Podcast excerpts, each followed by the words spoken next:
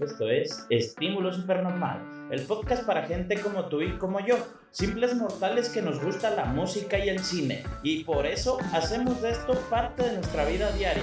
Este es un espacio lleno de vivencias, gustos personales, amigos y mucha gente que va a venir a contarnos y a escuchar historias curiosas, buena vibra y sobre todo cine y mucha música. Quédate con nosotros y explora lo que activa nuestros receptores de placer. ¿Qué onda amigos? Bienvenidos a un episodio más de Estímulo Supernormal. El día de hoy estoy con una persona, amiga mía desde hace no muchos meses, pero pareciera que sí ya es amiga mía desde hace mucho tiempo. La verdad, siempre que nos vemos platican, platicamos súper perrón, nos llevamos súper bien. Hasta ahorita estábamos platicando que no hemos hablado tanto como quisiéramos. O como deberíamos. O como deberíamos, pero antes de presentarlas les, les voy a dar una pequeña reseña sobre ella. Y esto no lo digo yo, lo dice una de sus páginas de Instagram. Y dice, me enamoré de un alemán y ahora aprendo alemán. Si quieren conocer más de ella, ella es Ale Camarillo. ¿Qué onda, Ale? ¿Cómo estás? Hola, hola, Hugo. Estoy muy emocionada y un poco nerviosa de estar aquí, pero con mucho entusiasmo. Qué bueno, qué bueno.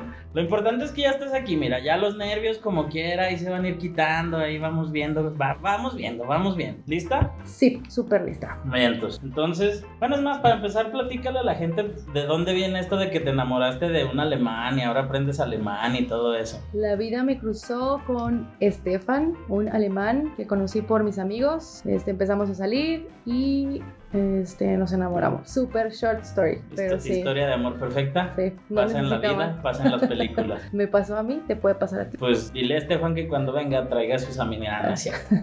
No es cierto, ahorita sí estamos bien. ¿Algo más que le quieras contar a la gente? ¿Qué más haces en tu día a día? ¿Qué, de- ¿A qué te dedicas? Soy contador público de la Autónoma de Aguascalientes, tengo 32 años y también soy maestra en una universidad está en el llano y me da mucho gusto enseñar a los alumnos de ahí porque eh, le echan muchas ganas, son personas muy responsables y la mayoría de ellos siempre responde a lo que les indicamos, entonces me gusta bastante enseñar.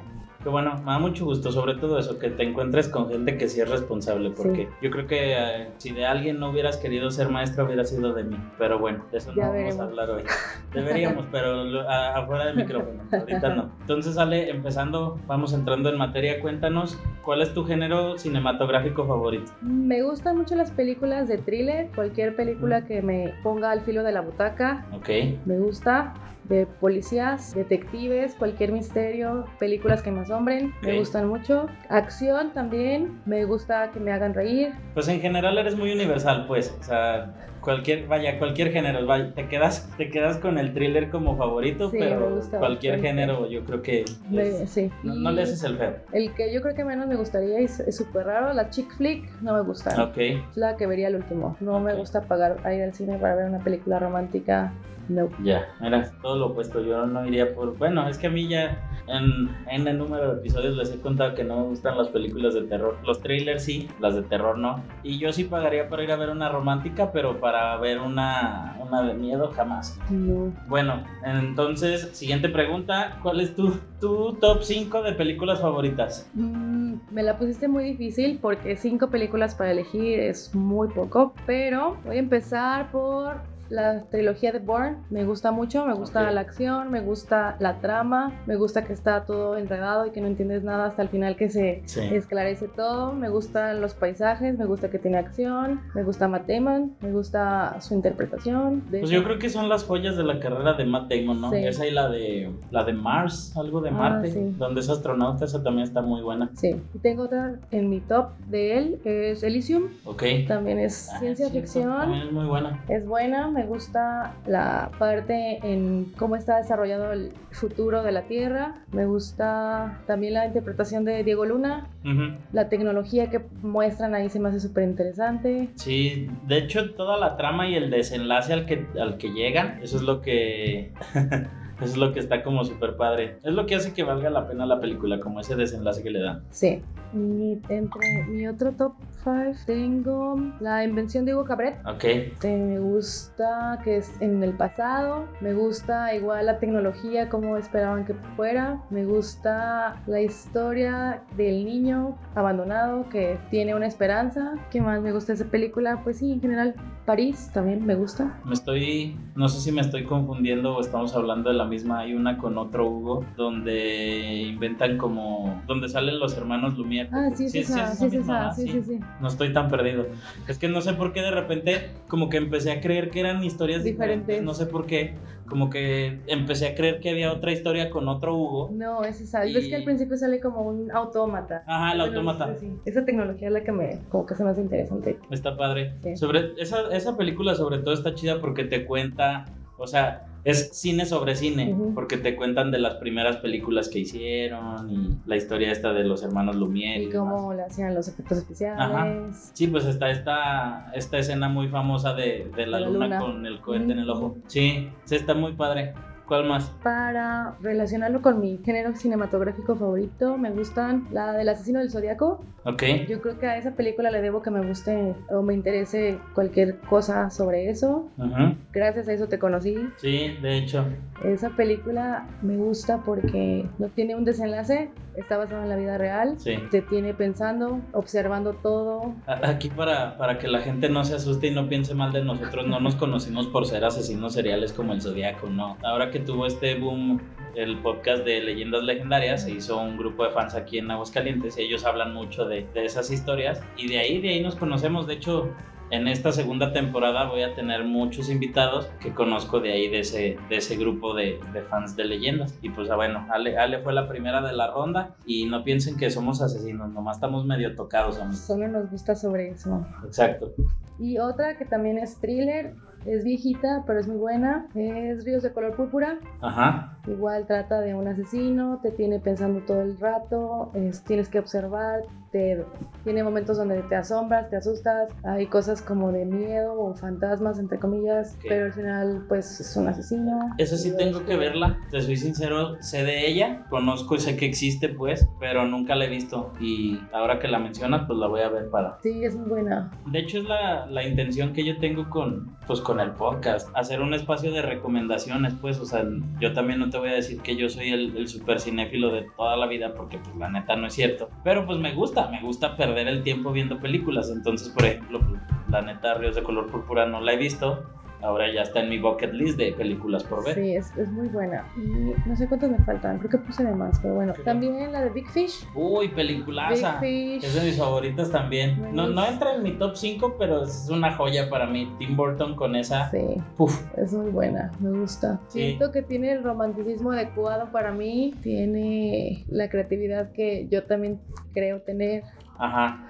Mm, me gusta todas las historias que vienen ahí. Yo creo que mucha gente, no sé si tú, prefiere la, la escena donde está, donde Sí, está con el millón de flores. Los- y... no son tulipanes, no me acuerdo, pero sí. Mm, No recuerdo qué flores, pero que está ahí al pie de la ventana, súper romántico. Y a mí la que se me hace más padre es cuando está en el circo. Cuando dice que cuando conoces al amor de tu vida, el tiempo se detiene y se ve la escena toda así congelada y él va caminando Sí. entre la gente. Esa escena para mí es la mejor de esa película. Mm, A mí también de esa película me gusta la del al final, las últimas escenas cuando él saca a su papá del hospital Ajá. y están en el funeral y él se empieza, él empieza a reconocer a los personajes que De las él- de las historias, como todo tiene un sentido ahora. Sí, Y ajá, ahora creo. Sí, pues porque ya ves que lleva toda la película Ajá. de que nah, no es cierto, Así no es cierto. son no puras cierto, no es invenciones de mi papá, sí. Y al final cuando empiezan a llegar todos que se queda así como what the fuck, esa, esa parte también está muy padre. Mm, creo que sí, esas podrían ser mis películas. Pasando a la pregunta que sigue, ¿cuál es la película que más odias? No podría decir que odio ninguna película, creo, hasta ahorita. Lo estoy pensando bastante, pero no la odio. Solo siento que no tiene, o que tiene, está sobrevalorada. Gone Ok. with the Wind. Ok. Lo que el viento se llevó. Sí. Cuatro horas de mi vida están desperdiciadas en esa película. o sea, la viste La completa. vi completa. Yo nunca he podido. Es, no, la vi completa igual y porque era era lo único que tenía que hacer, pero siento que la historia, o igual y porque no soy norteamericana, no lo sé, eh, trata de la guerra de sucesión o algo de la guerra Ajá. en el sur de América, no de Estados Unidos, y es- trata de una niña malcriada que conforme va avanzando los procesos de la guerra va teniendo que sobrevivir a la guerra. Antes era una niña mimada con un chorro de sirvientes, con muchos pretendientes, pero tiene que sobrevivir, vender todas sus cosas, no tener nada, trabajar. Entonces, no Sí, sé. pues la, la- la clásica historia que le gusta contar a los gringos de nosotros sufrimos un chingo, véanos y demás. Sí, Pero bueno, la odio, la odio porque no tiene sentido para mí.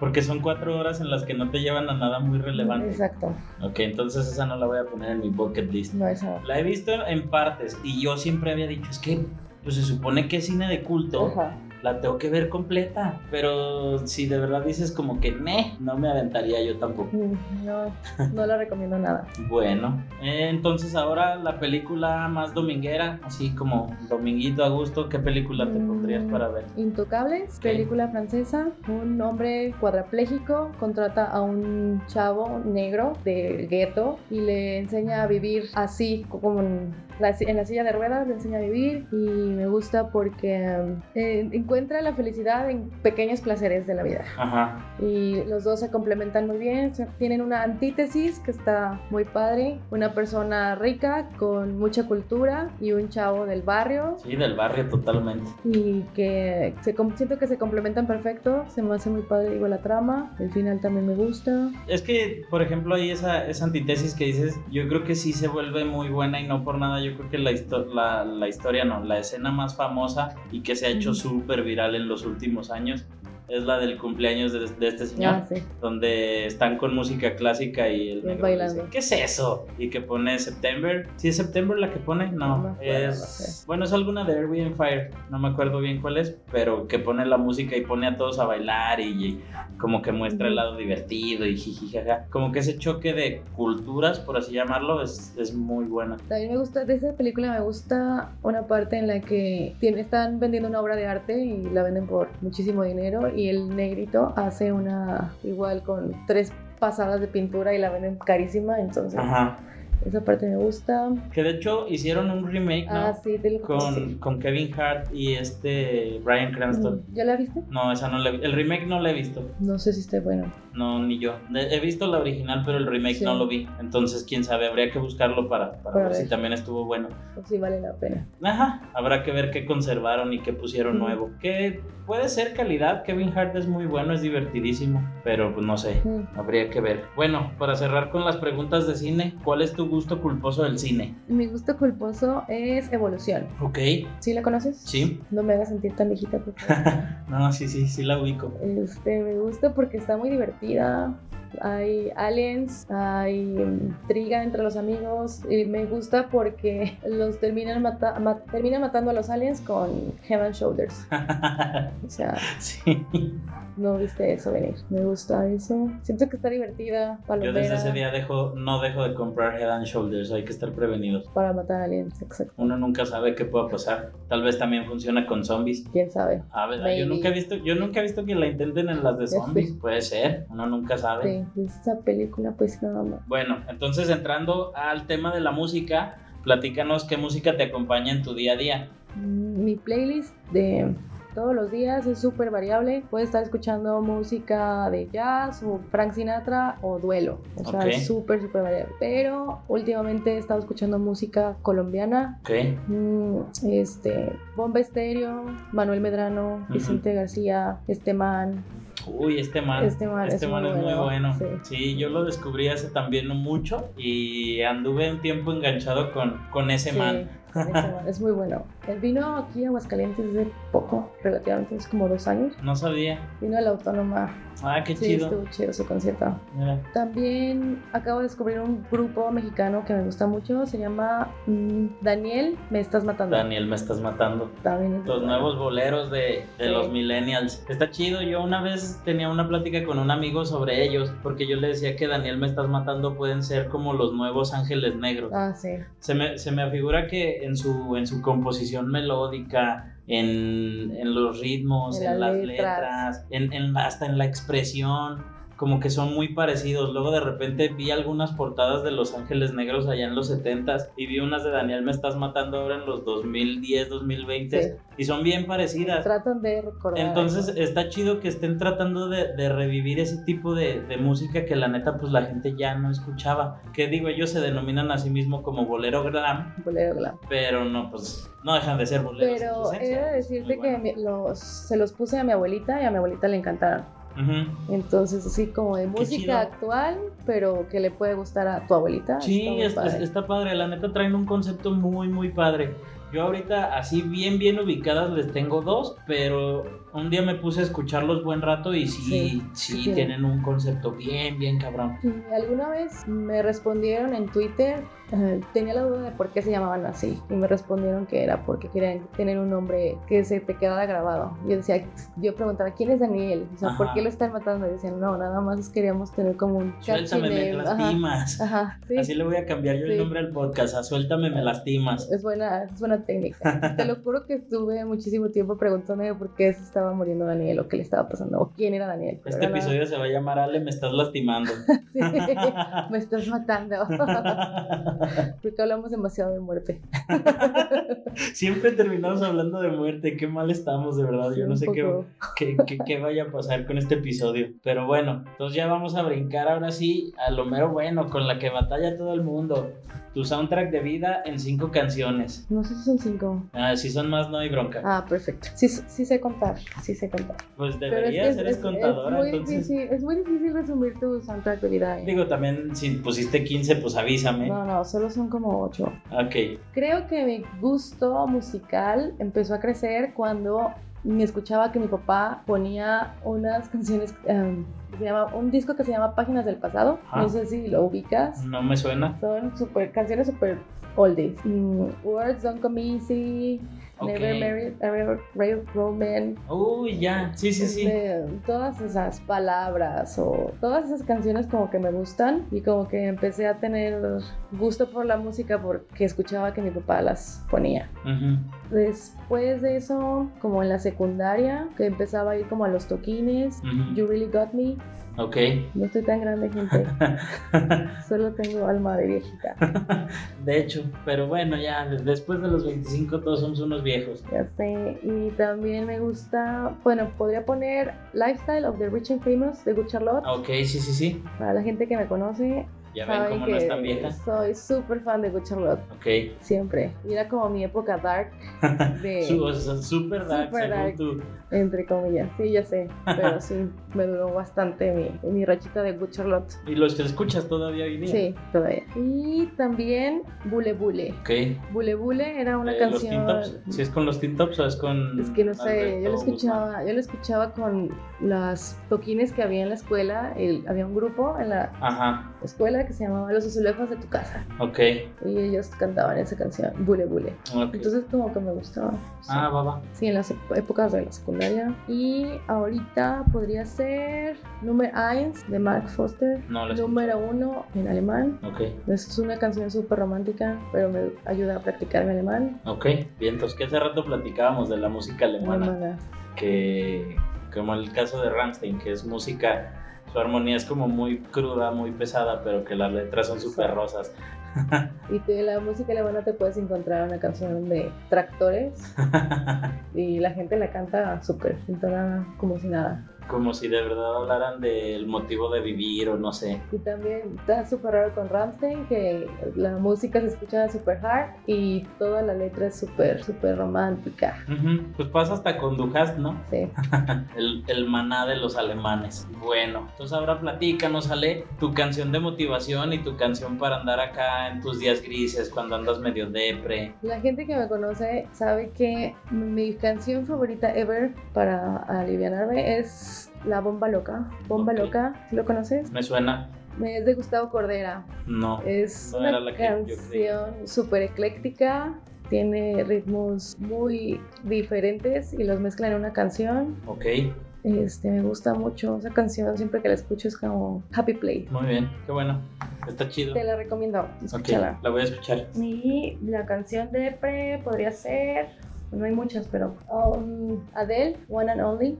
Ok, sí, pues Sí. es que Adele logra eso. Sí, pero cualquier canción de Adele también lo puede lograr. Sí, yo creo que hasta Rolling in the Deep y eso que es como de las más Felices. movidas, más felices. Pero si la escucho, o sea, y es que también depende del mood en que te agarre Adele. Sí. Porque si, si, de- si neta un día andas triste y te pones Adele, cállate, te Y pones peor. Lluvioso, peor. Sí. Sí, no sabes qué, qué, qué hacer primero, si morirte o comerte un litro de nieve.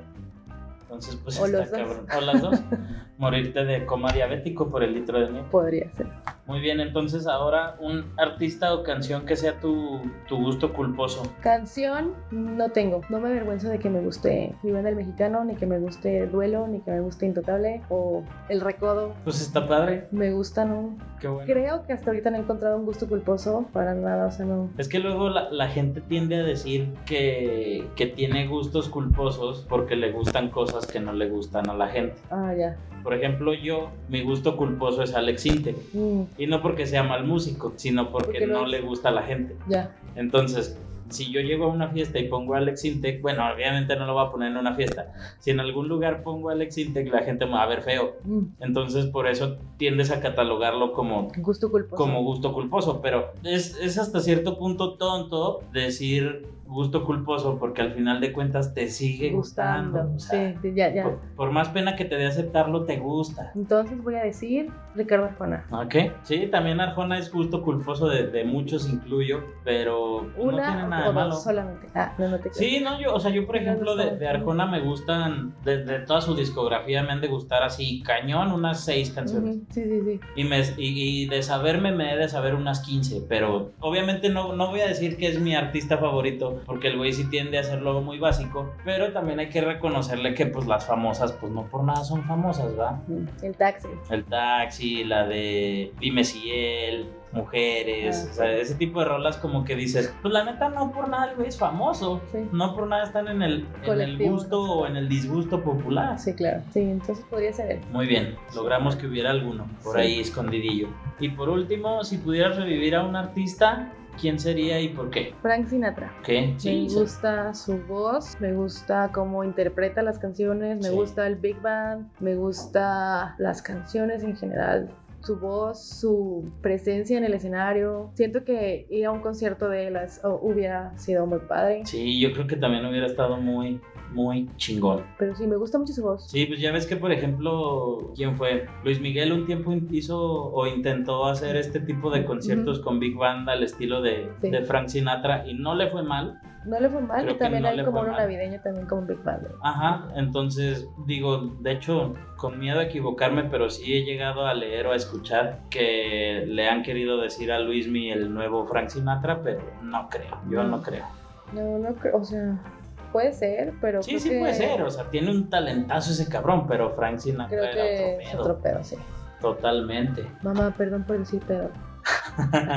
bueno, ¿estás lista para la historia que te tengo lista? Sí. Te voy a hablar de algo que está muy metido en la música. Esto es algo que nació en los noventas, pero ahorita te platico. Y esto nace porque yo creo que a los artistas les molestan muchas cosas. Ujú.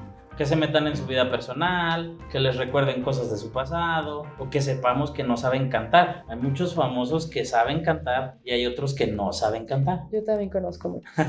Todos conocemos muchos que no. Yo no sé cantar, tú sabes cantar, No. tú no sabes cantar.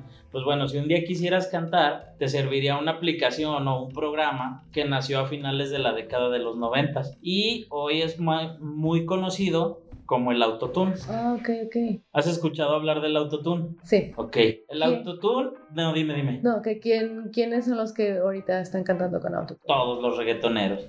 Ah, sí. La mayoría de los reggaetoneros usan autotune por el estilo que están manejando de escucharse como más electricón. Hay muchos que no es autotune, son otro, otro tipo de sintetizadores, otro tipo de, de vocoders se llaman, otro tipo de arreglos diferentes, pero la gran mayoría usa autotune.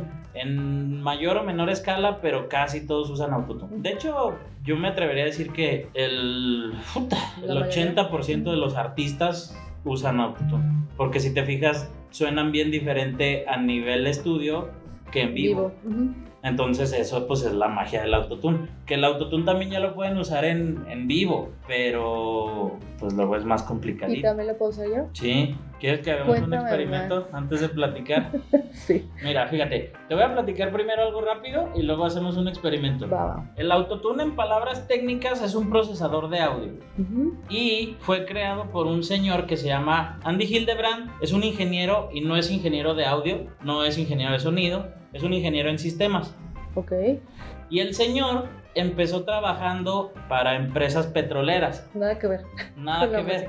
Pero en las empresas petroleras lo que él hacía es que tenía unos sensores de ondas de sonido o de ondas de vibración. Ujú. Entonces haz de cuenta que él detona- detonaba una pequeña carga de dinamita en el suelo que mandaba unas, unas ondas de, de vibración o de sonido al subsuelo y luego se las regresaba. Entonces él hacía unos cálculos ahí para poder detectar si en ese subsuelo había o no había petróleo.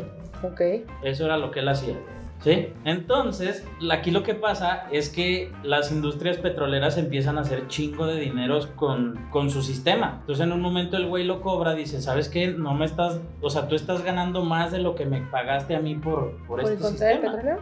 Por, por el sistema que yo creé para encontrar petróleo, cabrón. Entonces al güey le pagan una parte de, de todo el sistema que inventó, el güey se retira, se va a su casa y ya cuando estaba jubilado, aburrido en su casa, dice, ¿y ahora qué voy a hacer de mi vida, cabrón? Y se pone a estudiar música, como que su sueño frustrado, igual que el mío, Era siempre, Cantante frustrado. siempre fue estudiar, no, no tanto cantar, sino estudiar música Ah, entender la música y estando en la escuela de música descubre que el mismo método que usó para encontrar petróleo lo podía usar para afinar la voz de los cantantes. Se pone a diseñar este programa, todo este sistema, todo este software y es cuando crea el autotune que ya ahora ayuda a modificar la voz de los cantantes en tiempo real. es una aplicación. Antes, antes era un aparatito, era una cajita que se conectaba a una consola de audio, con esa le movías, programabas los niveles y te daba para mejorarle la, la voz a los cantantes. Entonces, eh, cuando este señor va y lo vende a, a los estudios, pues les ahorra un chingo de lana. Sí, ¿Por pues qué? sí. Porque antes editarle la voz a los cantantes era un desmadre. O sea, si tú eras cantante y, No. y de repente te desafinabas, vas para atrás a regrabar. Y costaba mucho dinero, tiempo, técnicos. Sobre todo el tiempo. El tiempo. No tanto el dinero, el tiempo. ¿Por qué? Porque si antes te gastabas un día en un solo artista, ahora con el autotune, en cuestión de horas lo arreglabas. Ya, ya, ya. Entonces, todo esto en, en el mundo de la música siempre se mantuvo como muy por debajo del agua, como que nadie quería aceptar que estaba usando el autotune. Sí, ¿cómo vas a aceptar que no cantas bien? Ajá, o sea, ¿cómo tú vas a decir que te estás arreglando, que te estás maquillando la voz para que se oiga bien? Hasta que de repente, en la década de los noventas, más precisos en 1998, llega esta señora. ¿Sabes quién es? No. Me suena, pero no. Es Cher. Ay, sí. Do you believe in love? En esa canción se escucha muy cabrón el autotune. Si le pones atención ahorita lo vas a notar muy muy cabrón. Sobre todo en las estrofas. En el coro no usa tanto autotune. En las estrofas es donde pecaron de usar el autotune y no manches. No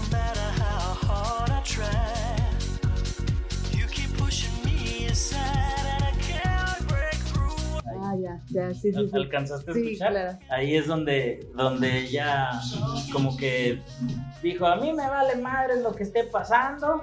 Yo, Vámonos, póngale. yo le voy a seguir. Pero si no me dices, hasta ahorita no lo hubiera notado. ¿No? O sea, y tengo años de escuchar esa canción Sí, claro. y hasta que le pones atención. Ahí se oye sí, muy cañón. sí. Muy, muy Y eso que yo no tengo el oído tan afinado. Pero igual pues, la señora cantaba bien. Sí, Entonces ella agarró y dijo, ¿saben qué? A mí me vale madres, háganle como quieran, yo voy a salir cantando con autotune. Y pues todo el mundo le preguntaba a los, a los productores, ¿están usando autotune, va cabrones? Y ellos, no, no, para nada, no hombre, ¿cómo crees?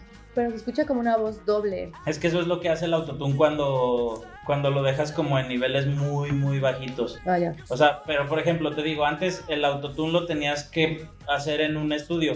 Hoy por hoy ya hay aplicaciones en tu celular que te afinan la voz. Ahorita tú lo puedes hacer. Sí, de hecho ahorita lo vamos a hacer. Oh my god.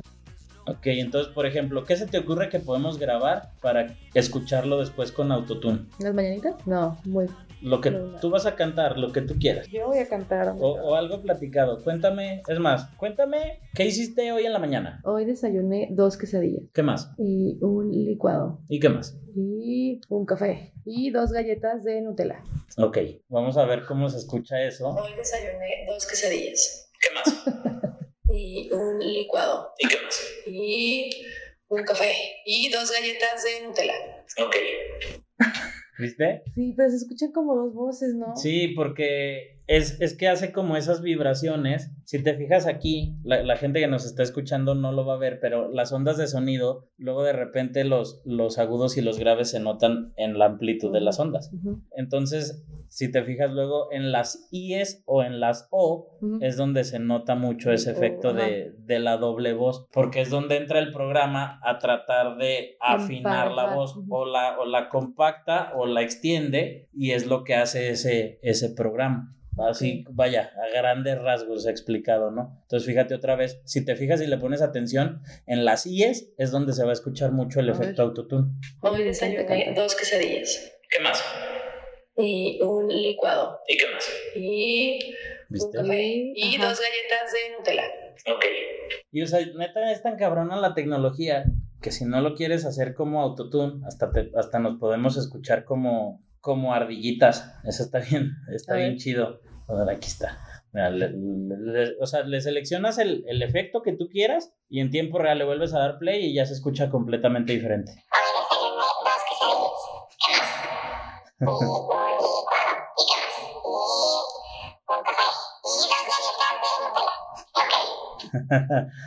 Oficialmente soy una ellas. Oficialmente ya eres una ardilla, ya supimos lo que desayunaste y lo, lo autotuneamos y eso es lo que hacen. ¿Y qué más puede hacer la aplicación? O sea, ¿qué más tiene más efectos como robot? Sí, o tiene, Que me, pues, me pudiera hacer la voz como de hombre. tiene un efecto que se llama demonio medio. Vamos, Demonio medio. vamos a ver cómo se escucha. Suena interesante. Hoy desayuné dos quesadillas. ¿Qué más? Y un licuado. ¿Y qué más? Y un café. Y dos galletas de Nutella. Ok. se escucha muy raro. Sí, creo que prefiero ser ardillita a ser demonio medio. Oye, me gustó, me gustó esa aplicación. La voy a descargar Está padre. ahorita. Es una aplicación, supuestamente es, es gratuita, pero luego te restringe mucho. Se llama Boloco Boloco. y con ella puedes hacer, te digo, infinidad de cosas. ¿Has- ¿Lo has probado con canciones cantando? ¿Cantando yo? Sí, lo está, de hecho lo estaba probando ayer. A ver. O sea, a ver, vamos a hacer un experimento. Gente, perdón por lo que estoy a punto de hacerles, pero voy a cantar mi peor versión de las mañanitas a ver qué sale. Entonces dice, estas son las mañanitas que cantaba el rey David. Hoy por ser tu cumpleaños te las cantamos a ti. Ya, vamos a ver cómo se escucha autotuneado. Estas son las mañanitas que cantaba el rey David. Hoy por ser tu cumpleaños te las cantamos a ti. ¿Suena bien? Suena, sí, suena decente. suena decente. Suena como que podría ser reggaetón muy fácil. Solo te falta un beat Sí, de eso y ya. exacto. A ver, ¿tú quieres cantar algo? No, tengo miedo. Ok, entonces solo yo me voy a ridiculizar Sí, porque no. pues... Aparte Porque no- pues este es mi espacio y aquí le hacemos a todo. Pero sí, entonces a, a grandes rasgos eso es lo que hace el autotune y es de dónde nace el autotune.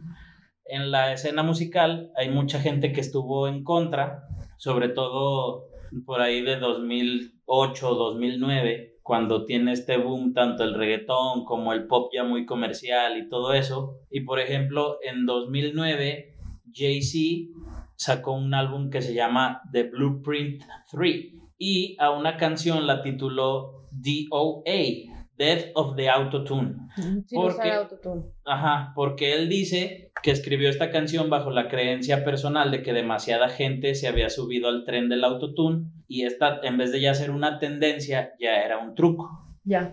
Pero es que igual como público, tú escuchas a tu cantante en la radio, en la tele y llegas a un concierto en vivo y te llevas un fiasco porque descubres que no canta como esperabas. Velanova, siento que es un grupo que a mí me pasó eso, que los escuché en el radio, cantaban súper bien y los escuché en vivo y horrible. Puede ser, sí, pero ahí no siento que sea tanto autotune. Es que no bien. cantaba bien. Eran, es que eran arreglos de la voz. Mm, Porque aparte la, la voz en su voz de estudio se escucha súper forzada. Yo creo que es algo que nadie podría cantar de manera tan natural, Ajá. vaya. Mariah Carey. Mm. Por ejemplo, maybe. ¿A quién más tengo de ejemplos? En esta se nota muy cañón. A ver. A, a ver si ya después del ejercicio lo detectas luego, luego. Es Lil Wayne. Ujú. Ahí. Sí, Ahí, en el Lollipop se escucha muy, muy claro. sí. Entonces, ¿cuándo vamos a grabar nuestro video de rock o reggaetón? Hay que, hay que inventarnos una letra, le metemos autotune y como quiera salimos bien. Otra canción que es bien evidente el uso de, de autotune es esta otra. El intro eterno. No, no. Te iba a decir que en algunas canciones sí siento que. Ahí, sí, en el sí, se time. escucha perfectamente. Pero yo pensé que era como parte del, de la canción, parecer como robot, o que se escuchara como una voz doble. en Es que, por ejemplo, Puede ser. en, para Daft Punk sería muy válido Sí. por todo el, el showman que manejan, por toda la visual que tienen. Y de hecho, ellos se, se proclamaron a, a favor del, del autotune y una vez fueron cuestionados por el uso del autotune en, en esta canción, en la de One More Time. Entonces uno de los miembros de, de Daft Punk dijo, mucha gente se queja porque los músicos usan autotune. Esto me recuerda a los años 70, cuando los músicos en Francia intentaron prohibir el uso de sintetizadores. Lo que ellos no vieron es que se pueden utilizar estas herramientas de una forma nueva en lugar de utilizarlo solo para reemplazar los instrumentos que había antes. Sí, Por ejemplo, T-Pain, Para darle otra. O sea, como para darle otra perspectiva a la música, o sea, que no nada más parezca como el- la persona cantando. claro, de sea- hecho, ya ves que te digo que T-Pain es otro de los que hizo, hizo del autotune como su sello personal. Ajá. El señor canta súper bien sin autotune, pero él dice que él decidió usar autotune porque su papá le dijo que la voz es un instrumento más en una banda. Entonces, si las guitarras las afinas o las, o las, las mueves de afinación un tono más arriba, un tono más abajo, si ya existen sintetizadores, si, si todo está mejorando, ¿por qué no meterle efectos a la música? A que diga, A la a la voz. voz. ¿Estás de acuerdo? Sí, sí, totalmente. Y por ejemplo, una canción que sí me sacó de, de onda ahora que estaba investigando esto de, del autotune, me sacó mucho de onda averiguar que tenía autotune porque en esta sí no se nota, es esta. I knew it. Justo te iba a decir de ella. ¿Sí? Sí, no sé por qué lo supuse. Baby, can't you see I'm calling? A guy like you should wear a warning. Yo en lo No, personal no no lo alcanzo a notar. No, sé por qué presentí que ella también lo iba a usar. Bueno, yo creo que muchos lo usan, De, pero de sí. hecho, lo, lo usa en, en varias canciones y dicen que un- esa es una de ellas. Entonces yo me di a la tarea nada complicada de buscar en YouTube ¿En qué parte está? Toxic sin autotune Ah, ya. y se escucha casi igual.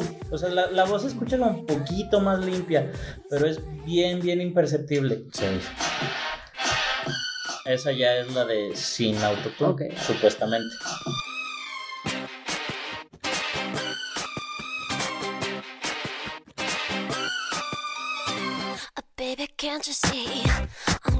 Me gusta más en autotune. Sí, es que se escucha más clara su voz. Y, y a lo que vamos es a esto. Hay muchos artistas que no necesitan autotune. Sí. Pero si lo hacen por generar un efecto, yo creo que no, No está, está tan, tan mal. mal. O sea, no lo están haciendo para afinarse, lo están haciendo para crear. Diferenciar algo. Ajá, totalmente. Otra de las ventajas que ha dado al mundo el autotune, no sé si recuerdas, al inicio de la pandemia salió una señora muy preocupada por el COVID. El COVID está en el aire, en todo lado está ese demonio. Para la ciencia, el, el COVID-19 es un virus. Y para el Dios de los cielos, el COVID es un demonio. Ella está hablando del COVID, Ajá. pero dice que es el COVID, El COVID es un espíritu. el COVID-19. Entonces, otra de las bondades que te da el autotune es poder hacer joyas como esta. A mí ustedes, miren acá. ¿Ustedes esta cosita, mírenme, me va a proteger del demonio del COVID-19? Esto no protege. Es la sangre de Cristo que nos protege del COVID-19. ¿Alcanzas a escuchar el autotune? Sí. No manches, está bueno. El COVID, está en en todos lados. Sí, el Oye, ese puede ser el hit de COVID. sí, va a ser COVID. va a ser como el himno, el COVID-19. Pero sí, o sea, te da, te da muchas maravillas. Una de mis canciones favoritas que han hecho con au- autotune es esta. Es muy vieja ya. No sé si has visto el video original, es de unos drogadictos. No, ¿Quién me va a ver la sangre? ya me dieron ganas de bailar. Adelante, no hay problema. Sí, o sea, lo, es lo que te decía, ya nada más nos falta una musiquita, cualquier letra, una frase que se te ocurra y puedes crear Así tal cual. Sí, entonces, la neta, qui- quiero cerrar preguntándote, ¿tú qué opinas del uso del autotune en la música? Yo creo que es bueno, te ayuda a crear algo diferente, pero también siento que es como un arma de dos filos, lo que te decía, o sea, puedes escuchar al cantante súper bien en la tele, en el radio, y cuando lo escuchas en vivo y no canta tan bien, como no, una Ujú. decepción. Pero sí, me gusta porque es algo nuevo y como decías, puede, puedes crear algo diferente con la misma voz. Sí, yo también pienso que siempre, o sea, está bien siempre y cuando lo usen pues de manera moderada, ¿no? Digo, ya, si los reggaetoneros crearon su sello con todo y autotune, no hay problema, no hay pedo, no importa, está bonito, está bien. Síganlo haciendo porque hay varios que sin autotune cantan horrible. Bad Bunny, por ejemplo. Pero, pero sí, hay, hay artistas que, que lo usan para decorar su voz, por así llamarlo. Y hay otros que la verdad ni lo necesitan y cuando lo usan hasta se ve más mal. No sé, por ejemplo, quiero cerrar con este ejemplo. ¿Has escuchado a Rosalía? Sí, Ella es una artista completaza. Su disco Sí. del mal querer no por nada fue hit. el boom del año pasado. Ya ahorita pues se metió al reggaetón y demás y pues ha hecho joyas bailables, pero a mí me hubiera gustado que se mantuviera en lo que era la Rosalía en el mal querer. Y a inicios de la pandemia hubo unos programas de televisión, no me acuerdo si fue en TV Azteca o en Televisa, voy a tratar de encontrar el audio, donde sale ella cantando, creo que es la canción de La Llorona, Ah, no. mm. y la canta con autotune. Y se escucha chido. Se escucha muy bien, pero en una parte se le escucha el autotune. sé que tienen las flores llorona, las flores del campo santo. Yo estoy 100% seguro de que en una parte se le escucha el autotune. Y a lo mejor no lo necesitaba. Y a lo mejor no lo necesitaba. Porque luego, por ejemplo, en esta, en la de con altura, en esa usan un poquitito de autotune, imperceptible casi, para maquillarles los, los poquitos defectos que pueda haber. Pero luego la ves en entrevistas cantarla así a, a capela Y también está chido. y la morra canta impresionante. Flores azules y quilates, y si es mentira que me maten. Entonces, pues sí, yo digo que sabiéndolo usar no hay ningún problema. Que ya ahorita está bien normalizado su uso en la música. Entonces, pues yo, yo pienso que es algo que llegó y llegó para quedarse, pero pues como siempre hay, hay gente a favor y gente en contra, ¿no? Sí, pero igual y todo en exceso no está tan chido. Exactamente. Pues bueno, mi Ale, qué gusto tenerte aquí, qué gusto platicar contigo. Te dile a la gente dónde te pueden seguir, ahí dónde, dónde andas aprendiendo y dando clases de alemán o, o en dónde quieres que te sigan. Muchas gracias, Hugo. Un placer platicar contigo. Me aprendí mucho, me divertí mucho. Qué bueno. Este, y me pueden seguir eh, para aprender alemán, ah, arroba Deutsch mit Ale, Deutsch en español, mit Ale. Y pues sí, ahí me pueden seguir. Ok, si no, igual acá en la caja de la descripción Sí. en Spotify les dejo, les dejo la información o cuando te tagué en redes, tagueo, tagueo la página. Pues bueno, esto fue todo por hoy, gente. A nosotros nos pueden seguir en todos lados como estímulo supernormal o arroba supernormal-pod. Y pues ahí se ven. Bye. Sé que tienen las flores llorona, las flores del campo santo.